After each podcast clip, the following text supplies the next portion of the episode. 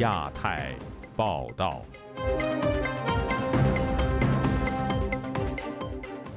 各位听友好，今天是北京时间二零二二年十一月二号星期三，我是佳远。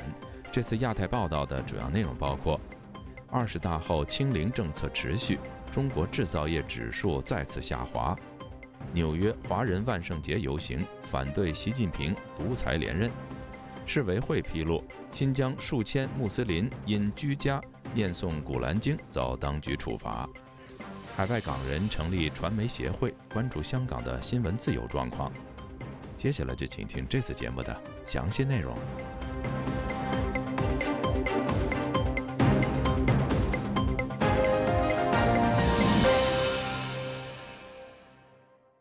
中国制造业采购经理指数 （PMI） 反弹一个月后，最新指数再度下跌，创三个月以来的最低。在同日公布的香港第三季度本地生产总值 GDP 也同比实质下跌了百分之四点五，差于市场预期，是二零二零年第二季度以来表现最差的季度。以下是本台记者陈子飞的报道。中国国家统计局周一公布十月的官方制造业采购经济指数，跌至四十九点二，比上个月下跌零点九，创三个月的新低。差于市场预期，五项分类的指数全部低于五十的临界点，其中生产指数跌至四十九点六，显示制造业生产有所回落。不仅中国的经济指数表现受到严格防控拖累，香港最新公布的第三季度本地生产总值也是同比实值下跌百分之四点五，是二零二零年第二季度以来表现最差的季度。香港中文大学商学院亚太工商。研究所名誉教研学员李教波表示，中国的 PMI 和香港的经济表现都比预期差，外围的经济环境差和严格防疫是最主要的因素。管控疫情，咁你对于生产线嚟到讲，中国管控疫情政策对生产线造成颇大的冲击，因为不知何时突然要封厂。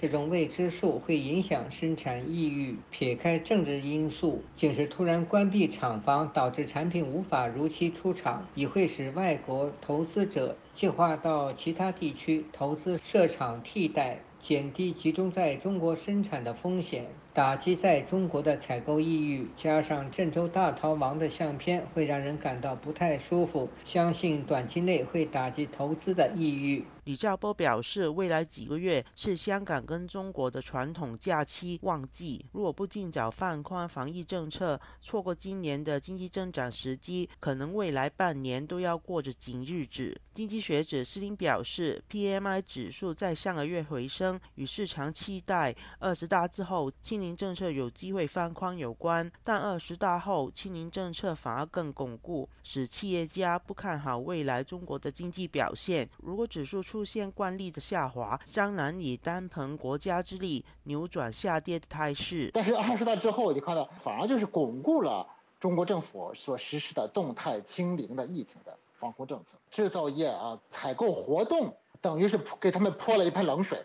因为呢，它这个这个 PMI 呢是比较敏感的，出现哪怕是零点一个百分点啊，低于荣枯线以下的这种情况的时候，就会有加速度一样的对于这个制造业的这种啊影响，它会有惯性效应。中国的逆体量一旦出现下滑，一旦制造业开始萎缩。中国政府将很难扭短期内扭转这个趋势，这将是一个非常不好的信号。施林表示，中国各地因为疫情爆发继续封城，形容郑州富士康事件威力如同恒大对房地产业所造成的冲击。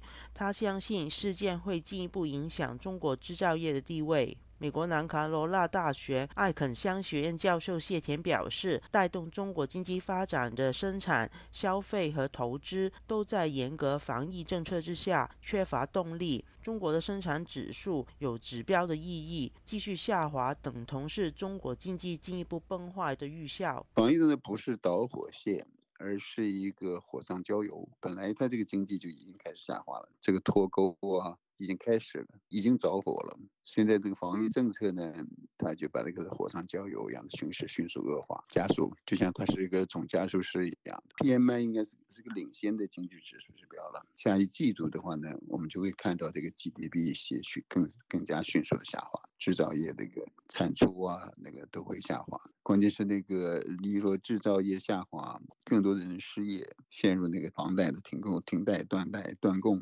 造成房地产那个市场更大的问题。谢田相信，中国最高领导层也清楚，经济没办法靠内循环拉动去改变迅速恶化的问题，更需要由国家完全掌控资源配置，配合维稳需要。供销社全面启动是最明显的指标。相信中国经济的下一步会快速走回计划经济的回头路，等同宣布市场经济的终结。就亚洲电台记者陈子飞报道。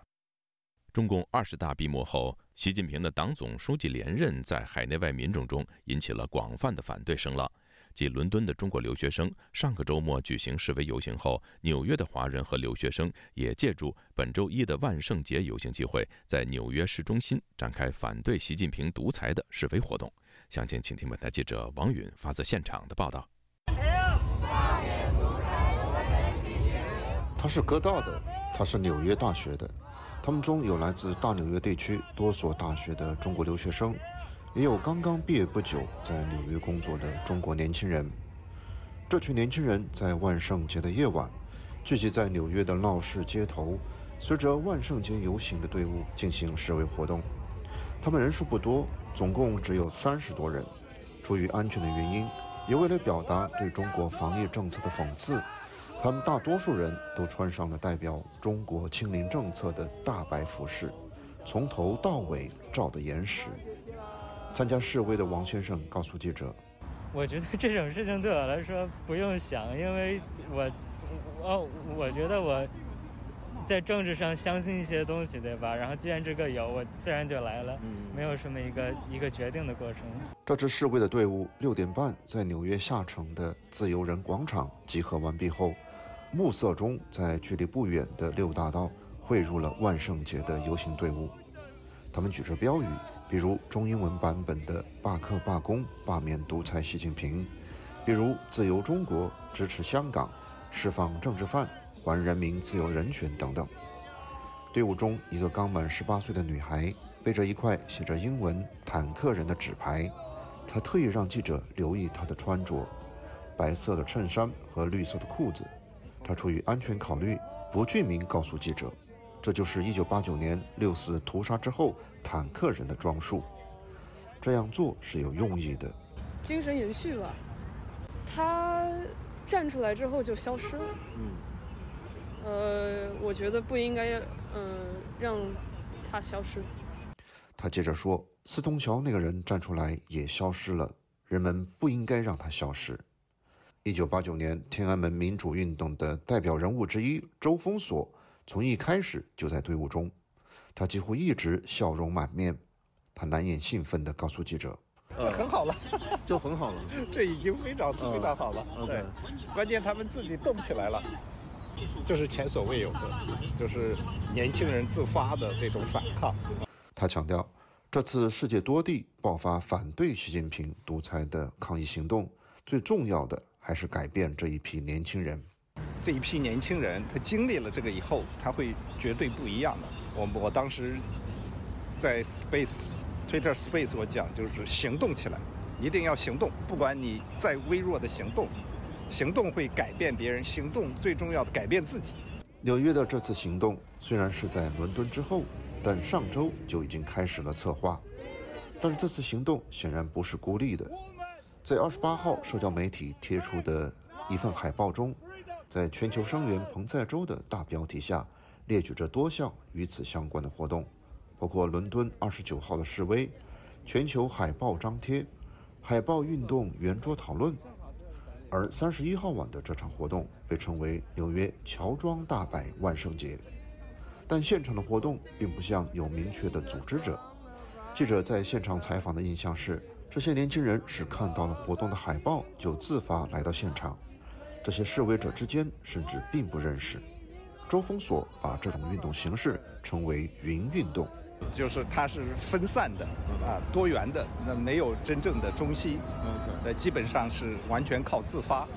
那这个当然在现在这种情况下是一种不得已的情况。嗯，好，那人们凝聚起来，往往不是说是因为事先有组织，而是认认同某个行为，啊，某个某个标语。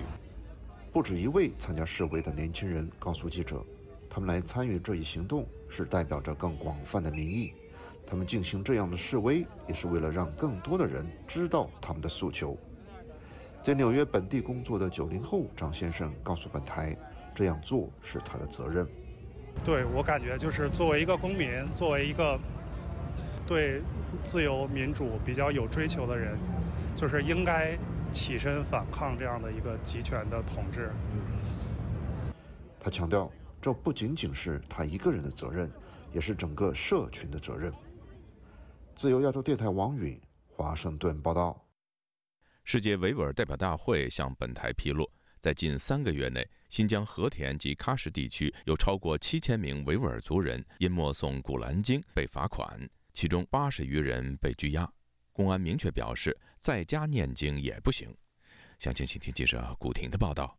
新疆维吾尔自治区多地封城数月，众多少数民族穆斯林在被封控期间从事宗教活动，受到警方处罚。关注新疆现状的海外维权组织总部在德国的世界维吾尔代表大会近期对新疆和田、喀什宗教情况进行了搜集。大会发言人迪里夏提本周二告诉自由亚洲电台。近三个月，上述地区已有数千人因宗教信仰受到当局处罚。他说：“近三个月内，已有超过七千名维吾尔人因这个新冠疫情期间呢，在家中做礼拜、呃祈祷，遭中国当局指控的及追究的从事这个非法宗教活动，并强制缴纳呢呃教育惩罚金，最低五十元，最高五千元人民币不等。”迪里夏提继续说。受惩罚者呢，包括这个妇女、儿童、青年以及这个老年人。另呢，有这个八十多人遭当局指控，利用了社交媒体在疫情期间呢传播这非法宗教信息，拘押。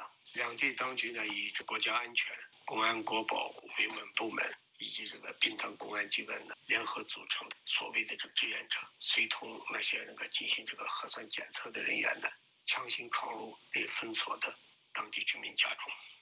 本台记者就此致电和田地区公安局，但始终无人接听。和田县公安局因艾日克派出所一公安接收记者查询时，明确的说，不可以在家诵《古兰经》。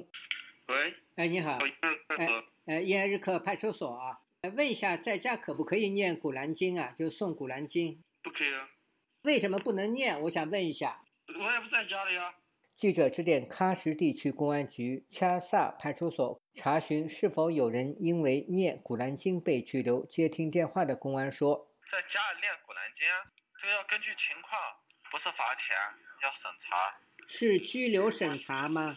呃，这个要看情况，根据他那个看他那个《古兰经》是正确的吗？还是那个啥极端的？还是或者是他这个是他本人吗？还是啥？一下，听说抓了一些人了，对吗？过去三个月抓了一些人了。”你是哪位啊？啊，是记者查询一下有没有这种。对方径自挂断了电话。哈萨克人权组织创办人塞尔克坚接受本台采访时说：“中国的少数民族穆斯林是不准在家学习古兰经的，这是绝对不可以的。其实他们的当地的官员。”说的也是他们有宗教信仰，其实按这个实际生活中，一旦有人点这个穆斯林的方式做任何一个活动，他都要是受到惩罚的。现在他们已经放弃了哈萨克式的这个嗯下葬方式了。迪丽夏提说，在中国封城清零政策实施过程中，许多受影响的维吾尔人处于严重的缺乏食品及药品等基本生活资源供应的境地。一些居民只得通过网络社交媒体向外界求助，已知超过二十名维吾尔人因疾病、饥饿或缺乏医疗而死亡。他并谴责中国政府利用疫情大流行为借口进行政治及宗教活动清查，不但严重侵犯公民的宗教自由等基本人权，而且导致了对维吾尔人更加深广的精神摧残。他期待即将访问中国的德国总理舒尔茨敦促中国立即停止针对维吾尔人的封城清零政策。自由亚洲电台记者古婷报道。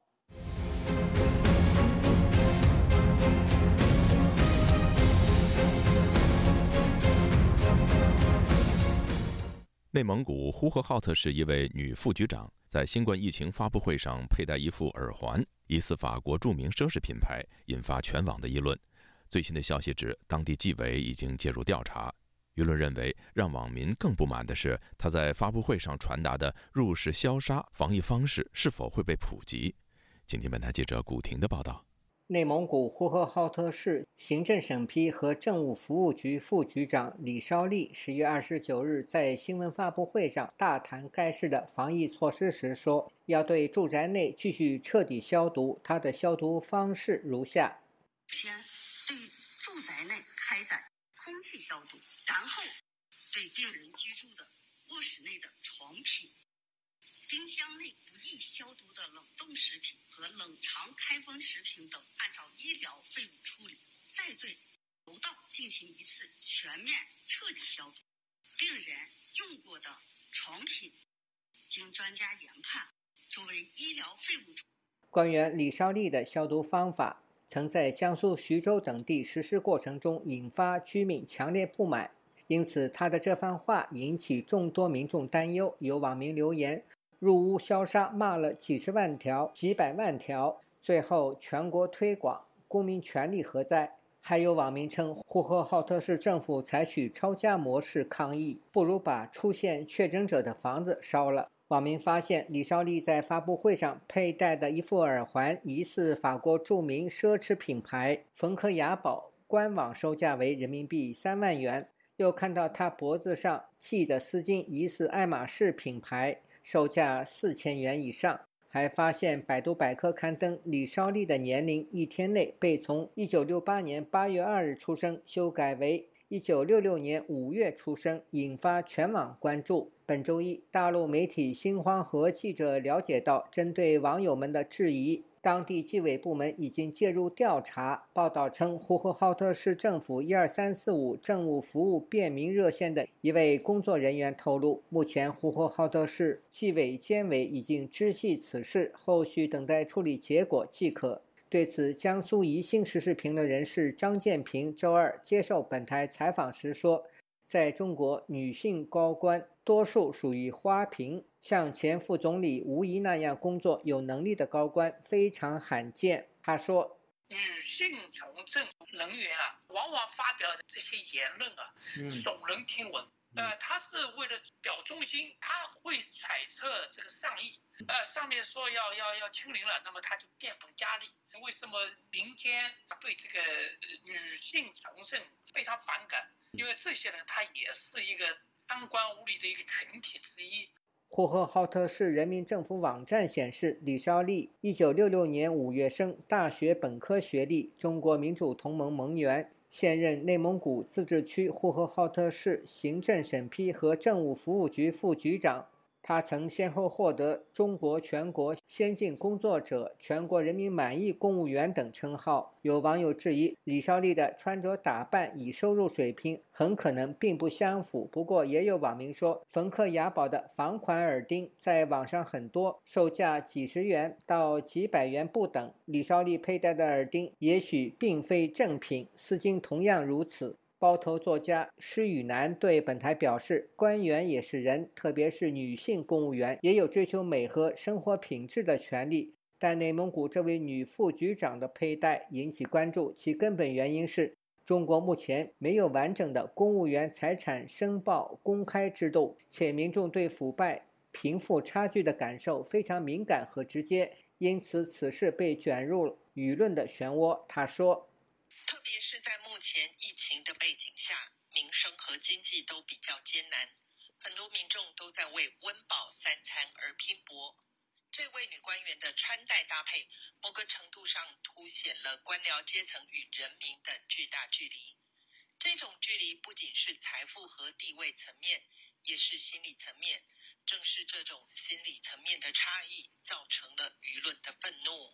施雨楠说。早些年，中国社会和网络流行鉴表文化，就是观察和分析官员在公开场合佩戴手表的价值，以此推估官员的身价财产。这些都反映出官民关系的紧张。自由亚洲电台记者古婷报道。广州目前正处在严格的风控中，广州的城中村居民受到了很大的影响。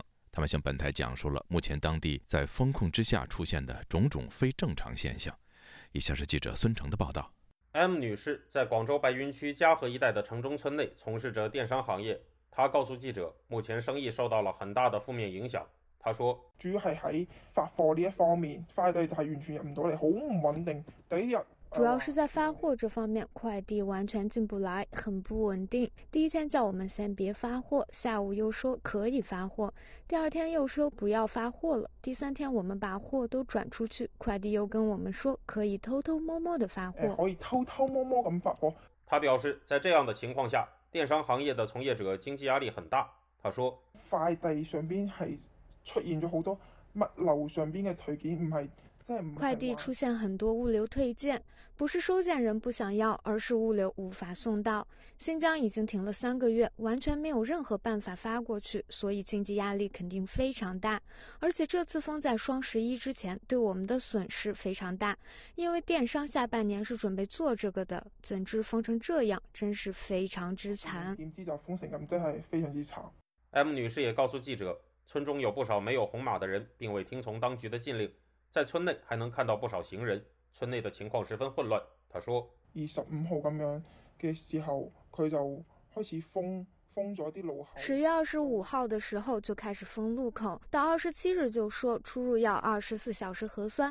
早上送外卖的在村里面被无端的封在村里几个小时。”后来才说可以凭二十四小时核酸出入，到二十八日时不时说路口完全不可以走，过一阵又说可以出入，很混乱的一个状况。好混乱嘅一个状况。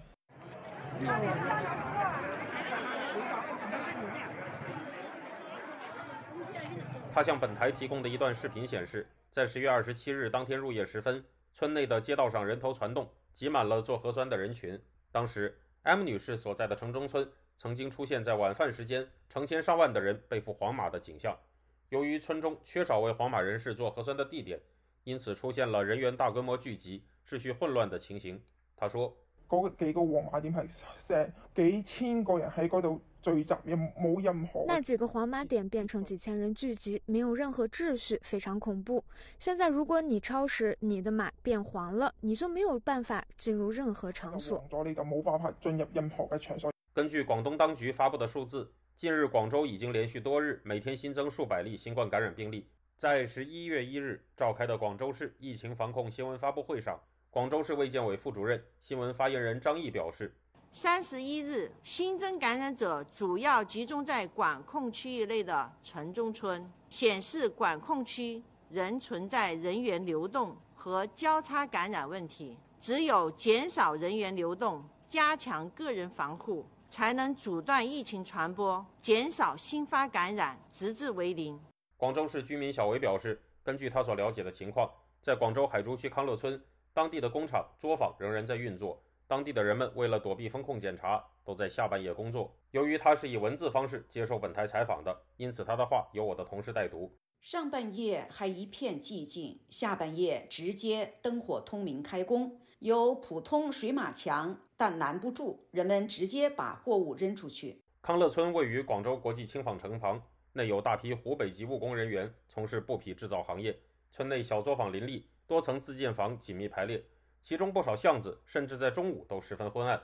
小维告诉记者，城中村里虽然有主要由本地村民内的党员组成的维稳力量，但对这种开工现象处在睁一只眼闭一只眼的状态。他讲述了他的见闻，说道：“有这些人拦住快递的货车司机，结果司机说我也要吃饭的，然后就开走了。这些人只能无可奈何。水马墙被拆了许多洞。”有村民利用这些洞进行人员流动和物资流动。M 女士也表示，目前她所在的城中村内有人破坏了当局设置的围栏。她说：“村入边其实系有好多围栏噶，但系咧，其实嗰啲村民村里面很多围栏，有村民破坏围栏出来。我们村很多临时工出不来，只有捡烂围栏，否则根本没法生存，因为他们没有任何保障。很多人在路口等着，什么时候人少了就逃出去。几时人少了，佢就走走佬。自由亚洲电台记者孙成，旧金山报道。台湾艺人林瑞阳、张庭夫妇被控涉嫌传销一案，本周五将在河北省石家庄市举行听证会。据中国媒体引述知情人士透露，该案所涉及的处罚金额可能超过百亿元人民币。以下是本台记者黄春梅发自台北的报道。石家庄市裕华区市场监督管理局发布公告，本周五在石家庄召开关于上海达尔威等多家公司。张庭、林瑞阳、陶虹等涉嫌网络传销一案的听证会，据知情者告诉第一财经，听证会过后就应该会对该事件的最后处理和所涉处罚金额作出公示，估计所涉金额非常庞大，或逾一百亿人民币，但具体金额和处理的结果以官方公示为准。台湾韬略策进会秘书长吴建中对本台表示，二十大后针对共同富裕，特别强调要防止资本野蛮生长。在中国，针对资本管控，那些透过资本叠加创造出的财富是中共所不允许。过去已有多起诈骗传销案例被起诉，在社交媒体有多个微商组成的自救会，将会是压垮林瑞阳夫妇的最后一根稻草。他们扎根在中国太深刻了。所以在短期之内，其实他们过去认为透过向党交心的这一些方式，其实在共同富裕之下，那他们的这种豪奢，还有这种这个呃借势借端的这一些情况，接下来听证会之后，他们交出他们的财富，我觉得。呃，这个不会太令人意外啦。张庭和林瑞阳创立的品牌 TST 婷秘密主打化妆品、护肤品，主要透过线上商品婷秘密 APP 和线下实体店方式进行产品销售。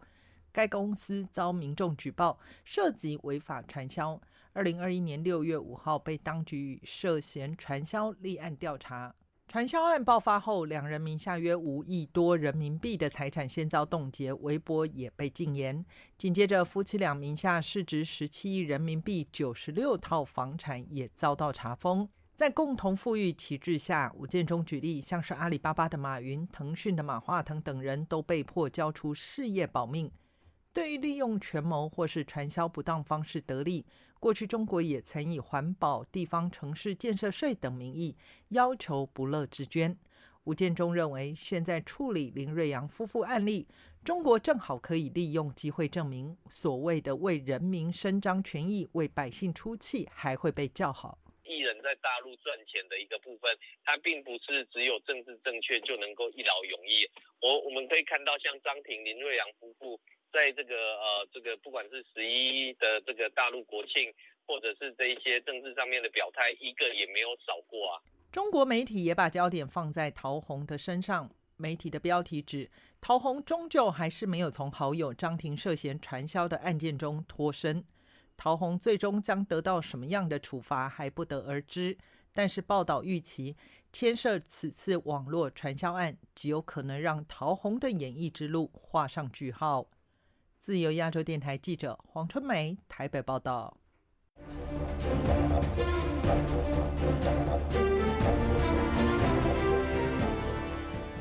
美国白宫国安会十一月一号证实，拜登与习近平在二十国集团峰会的会晤仍在筹划当中，但由于有关美方是否会有更多对华出口禁令的问题，白宫官员则低调回应。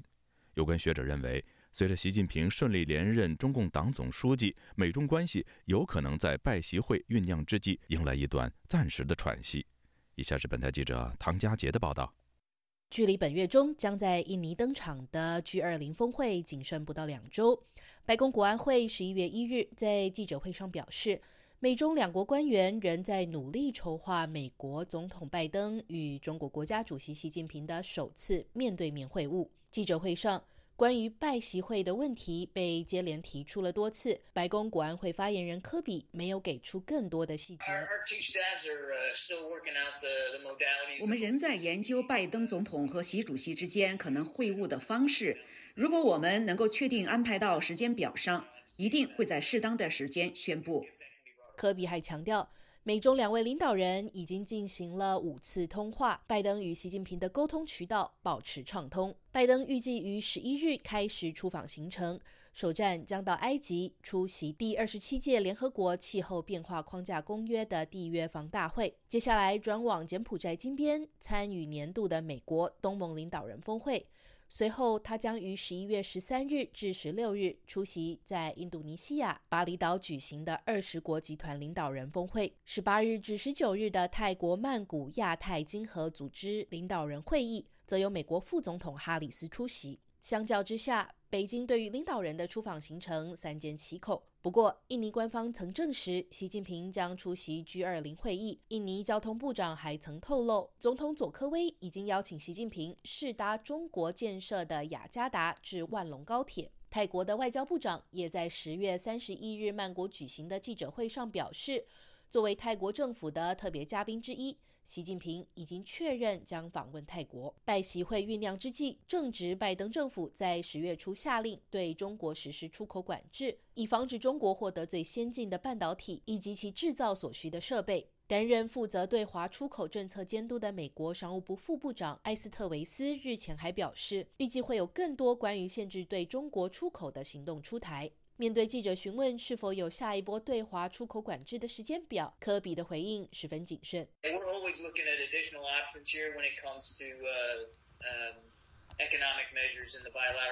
他说，在与中国双边关系中的经贸措施上，美国一直在寻求各种额外的选项，也会尽可能的保持各种选择的余地。新加坡国立大学政治系副教授庄家颖观察。从近期公开言论上的往来，可以嗅出美中各在领导人会晤前释放信息的氛围。中方他他在二十大之后，对美方呢是有一些表达希，就是希望可以呃减轻啊彼此摩擦的一些声音。那拜登方面他也希望说有呃机会直接跟呃习近平去啊去有对话，至少说他们有直接的对话，或许可以就是呃减低一些一些这个误判的可能。中国外交部长王毅十月三十日在与美国国务卿布林肯通话时强调，需要保持联络渠道畅通。前中共中央党校教授蔡霞告诉本台：“美中关系的大趋势一定是继续紧张的。”而且不排除将来会发生冲突，正面冲突。但是美中关系的近阶段有可能表现出一种表面的缓和，和这是基于双方的需要。中国人有句话就是“回旋余地”，他如果也直接表现出战狼，没有任何人可以挽回两两国关系。康奈尔大学政治系教授白杰西也有类似的观察。他引述过往的政治学研究指出，当中国领导人全神贯注于国内挑战时，中国的外交政策往往会更加谨慎。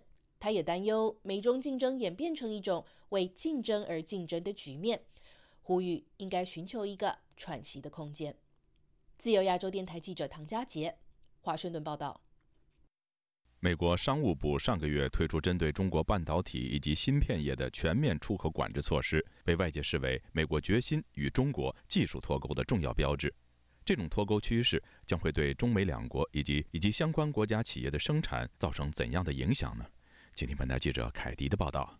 十月七号，美国商务部工业和安全局宣布新一轮对华出口限制措施，禁止企业提供中国先进芯片及相关先进设备工具。同时，限制美国企业与个人协助中国特定先进芯片企业或实体发展。这一系列措施将显著扩大美国减缓北京技术和军事发展的能力，也显示出美国与中国技术脱钩的决心。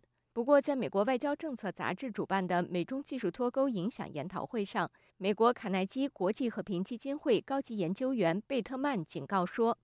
The kind of selective decoupling that we saw under the Trump administration was was by and large 我们在特朗普政府时期看到的那种选择性脱钩，大体上是有道理的，也是不可避免的。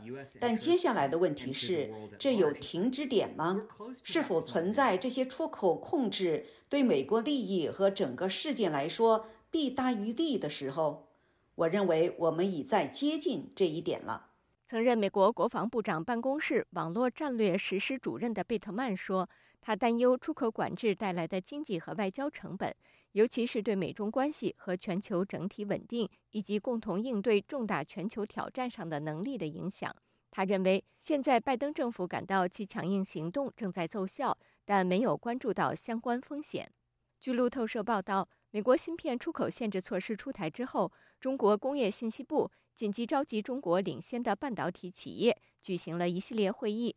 专家表示，美国的新规定将导致中国发展自身芯片产业与研究的进程放缓。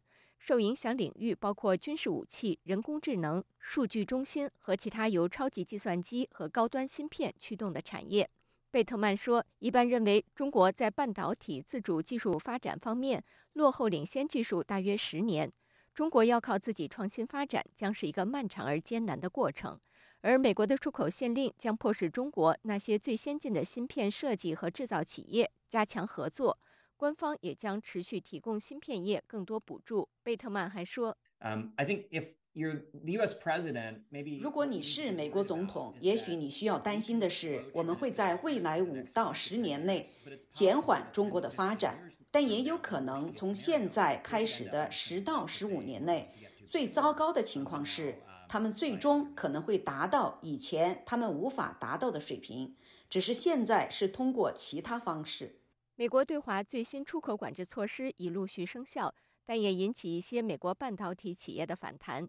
据路透社报道。多家美国芯片设备供应商已陆续停止和中国芯片制造商的合作，并表示其销售将因此受到冲击。近三分之一销售都依赖中国市场的美国半导体设备商科磊最近就曾警告，美国对中国的芯片禁令将在2023年对美国半导体业造成严重损失。上周，美国商务部负责出口管制的工业和安全局局长埃斯特维斯曾强调。这些出口限制做法都是出于国家安全考量。当需要为此采取行动时，无论影响如何，政府都有自上而下的机制来解决这类问题。贝特曼说，除芯片业外，其他关键战略性的技术产业也都需要考虑美国政府通过这些出口管制向世界展示的战略思维。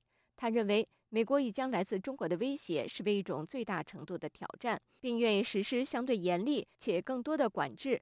来减轻这些威胁。同时，美国政府认为这不会有太多成本，可以持续下去。I think people in a range of industries, whether it's biotech, quantum 我认为各个行业的人们，无论是生物技术、量量子计算、金融行业，还是先进制造业，他们都需要放眼未来，再次思考，不仅是出口管制，还包括更大范围上的行政决策。即美国不得不削弱美中关系，我认为它只会在未来几年内继续加剧。过去四年来，从特朗普到拜登，美国政府不断推出对中国的各种出口限制措施。贝特曼表示，这种趋势未来还将持续下去，更多管制措施还在路上。其中包括相关对外投资限制，可能在未来几个月出台，还有对跨境数据流动的控制。他说，伴随美国中期选举即将到来，贝特曼预计，若共和党掌握国会，美国政府强化对华出口管制的政治压力还将进一步增加。以上是自由亚洲电台记者凯迪华盛顿报道。美中两国围绕网络安全的竞争日趋白热化。随着美国中期选举将至，美国政府的网络安全部门也提升了防范措施，以应对包括中国在内的外国骇客组织进行虚假信息传播。以下是本台记者唐媛媛的报道。美国参众两院中期选举将在下周举行。美国网络安全部门为防止国际势力干扰选举，也绷紧了神经。十一月一日，在美国华盛顿智库战略与国际研究中心举办的研讨会，网络安全及基础设施安全局主任伊斯特利发出警告。美国的对手国家会运用假讯息来打击民众对于选举的自信以及选举公正性，同时还会为候选人带来可能的暴力攻击。而在这些对手国家中，伊斯特利特别点名了中国。We are concerned about Russia and Iran and China. 我们非常担忧俄罗斯、伊朗与中国试图影响美国选举，他们企图分裂美国民众并破坏选举公平。战略与国际研究中心的国家安全与国际安全项目高级顾问斯伯丁也提到：“We're seeing reports that our adversaries are stepping in。”我们看到很多报告显示，美国的对手国家正在分裂美国民众。并且散布假消息，甚至是假冒选举投票的时间、地点和规定，就是为了要让人民无法参与投票。为了对抗虚假讯息，伊斯特利表示，美国网络安全及基础设施安全局的职责是加强民众对于媒体的识别能力，并在联邦与各州的官方选举网站上打击虚假讯息。美国圣汤马斯国际研究与当代语言学系系主任叶耀元认为，美国网络安全部门的政策主轴是在防范中国，因为近期中国对美网络渗透的情况较为严重。他看起来的确是在防范中国在针对美国这边去散播这些 disinformation 这些错误的讯息，来去试图去影响，不管是选举的结果啊，或者是民众对于政府的观感。不过叶耀元也提到，查缉虚假讯息的行动并不容易。有些时候，他是在真真假假之间，还有一个真实的讯息来。来隐匿他的一个恶意的意图，所以他可能在一些用字上面就是比较难去抓，而且很多时候他也有可能会跟所谓的呃言论自由的概念做一个相背驳嘛。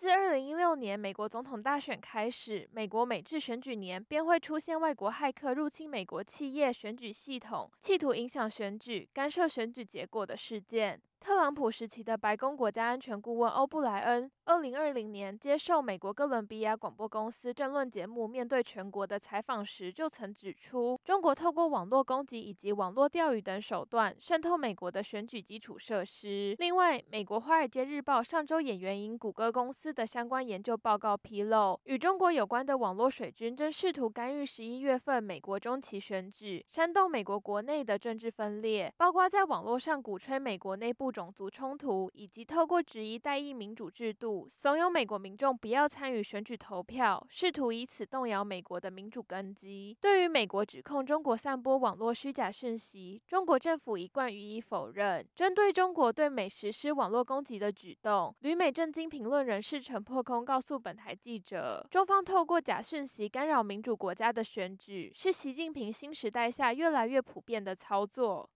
呃，习近平上任以来，他强调是斗争哲学，在二十大报告中啊提了几十次的斗争。那么其中就是说，他呢不仅要防守，而且要进攻。防守的一招就是把中国的互联网封起来，不让中国人民知道海外的资讯。但另一手，他就是进攻，就是用大量的水军、网军啊这些五毛党去进攻美国或者是台湾其他民主体，特别这些国家有选举的时候啊，习近平想通过这种进攻呢，来制造混乱或制造矛盾。为了对抗包括中国在内的网络攻击行为，美国网络安全及基础设施安全局于二零二零年八月宣布成立了联合网络防御协作机制，以促进美国私人企业与政府的合作。其宗旨是强化企业的网络安全韧性，防范外国骇客侵入系统进行勒索或窃取资料。陈破公指出，美国成立联合网络防御协作机制，是因为美国已经意识到美中两国正在网络上进行威权。与民主的较量，说美国采取做措施去防范，实际上就是捍卫民主价值，去打退专制势力的进攻。自由亚洲电台记者唐媛媛，华盛顿报道。一群移居英国的香港新闻工作者近日在伦敦发起成立香港传媒专业人员协会。该协会在关注香港持续恶化的新闻自由状况外，还将与外国机构合作，培训在海外的香港记者。以下是本台记者郑冲生的整理报道。为自由奋战，与香港同在，这样的精神将会在海外延续。传协十月三十一号在伦敦成立的当天，正是香港立场新闻两位前总编辑被控涉嫌串谋发布煽动刊物案开庭审理的日子。传协的五名董事之一、前香港有线电视财经台台长严宝刚在记者会上就说，他多年前与上述案件的被告之一钟佩全一起跑新闻，自己也曾公稿给立场新闻。而传协成立的这一天，看到过去一同实践新闻理想的同业面临司法救责，这让他痛心与难受。严宝刚指出，自己已经离开香港，暂时获得了安全，但他仍要关心留在香港的其他很多新闻工作者。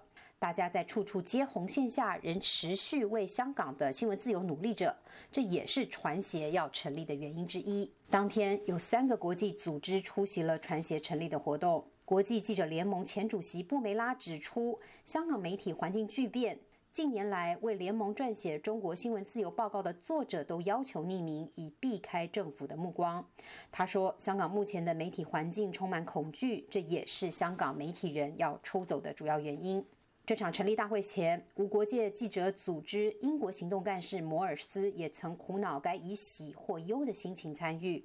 他指出，香港的新闻自由指数排名从两千零二年的第十八位跌到了今年的第一百四十八位，特别令人关注。但他感谢在过去香港有这些媒体人与机构的存在，因为他们的坚持让外界知道香港发生了什么事情。而现在，这些文字和声音都更为重要。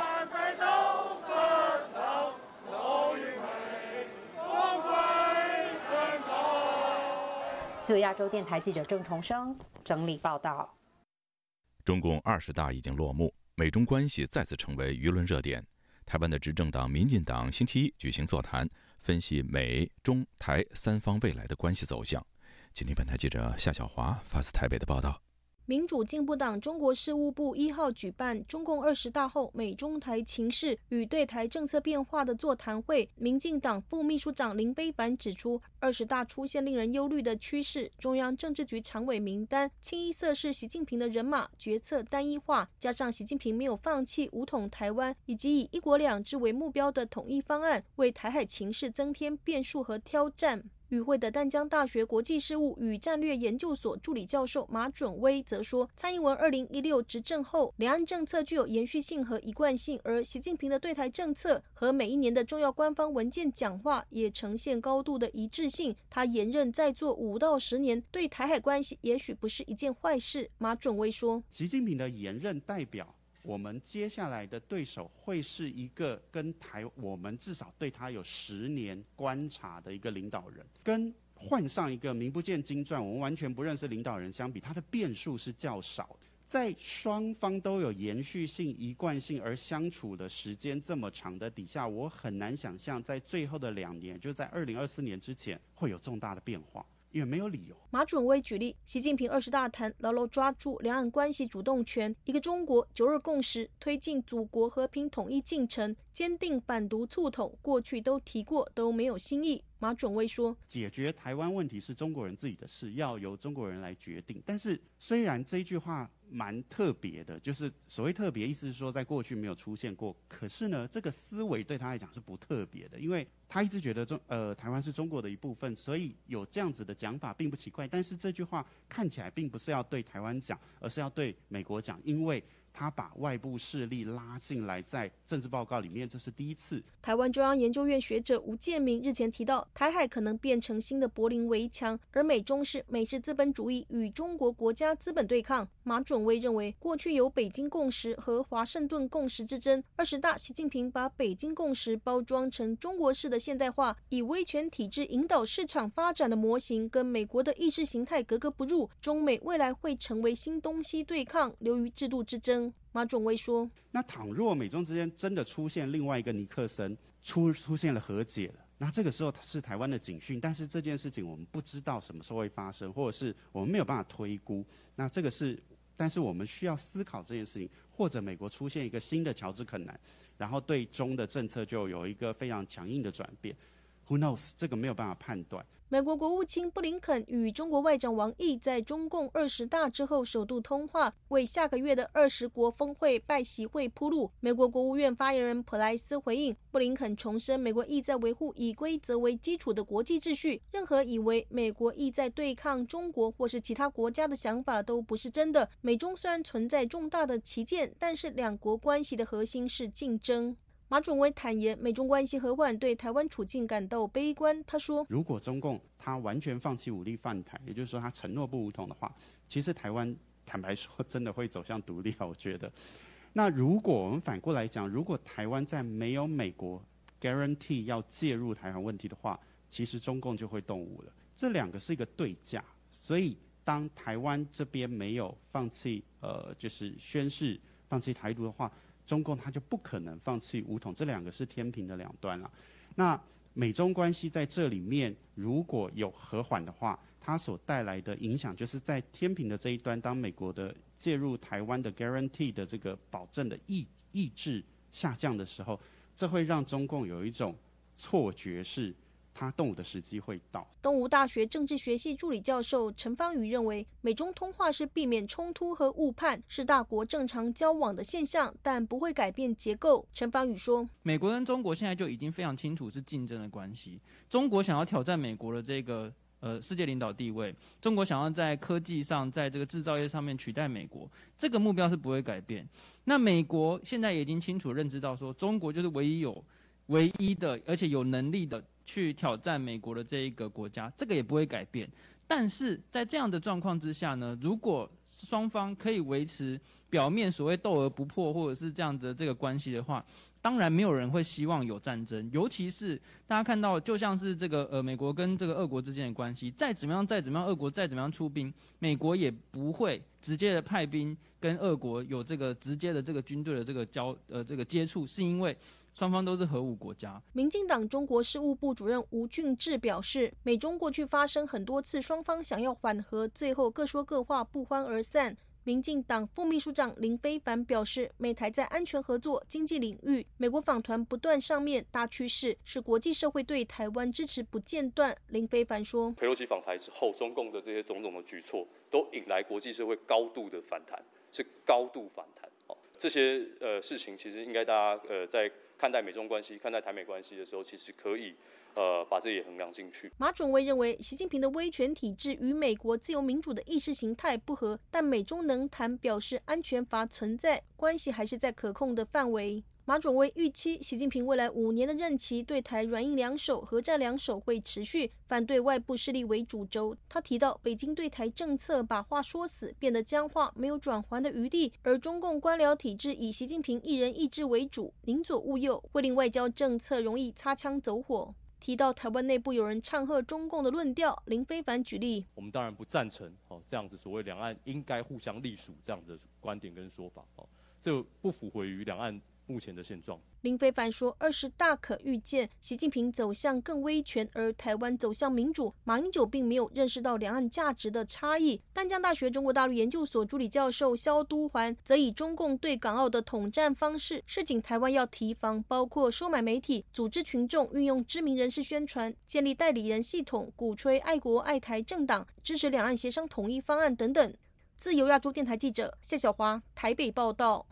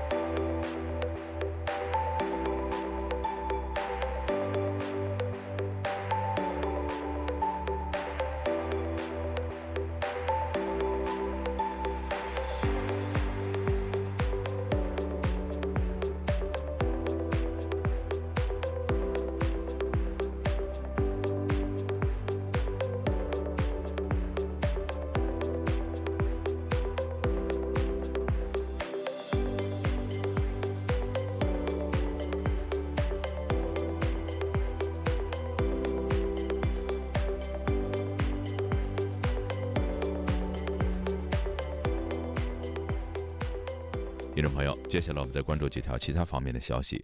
据海外维权网一号透露，涉嫌所谓煽动罪被关押长达三年的广西人权律师秦永佩被严重超期羁押。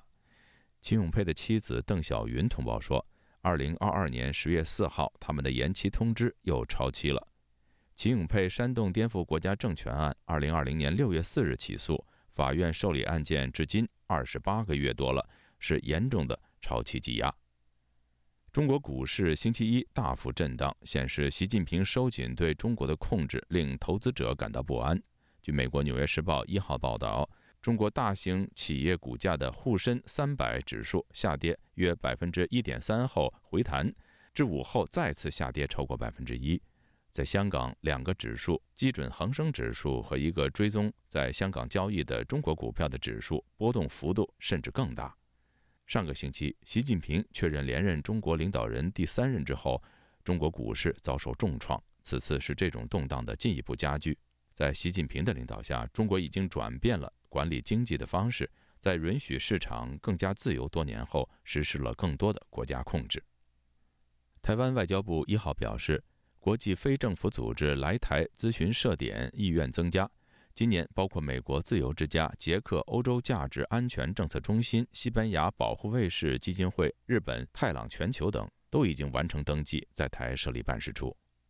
台湾的立法院一号进行施政总质询，国民党立委郑丽文质询国防部长邱国正，说：“如果两岸真的开战，台湾的胜算有多少？”邱国正表示，身为国防部长，他对部队绝对有信心，绝对打到底，一定是做最周延的准备。台湾行政院院长苏贞昌则表示，台湾越团结，准备越充分，胜算就越大。听众朋友，亚太报道播送完了，谢谢收听，再会。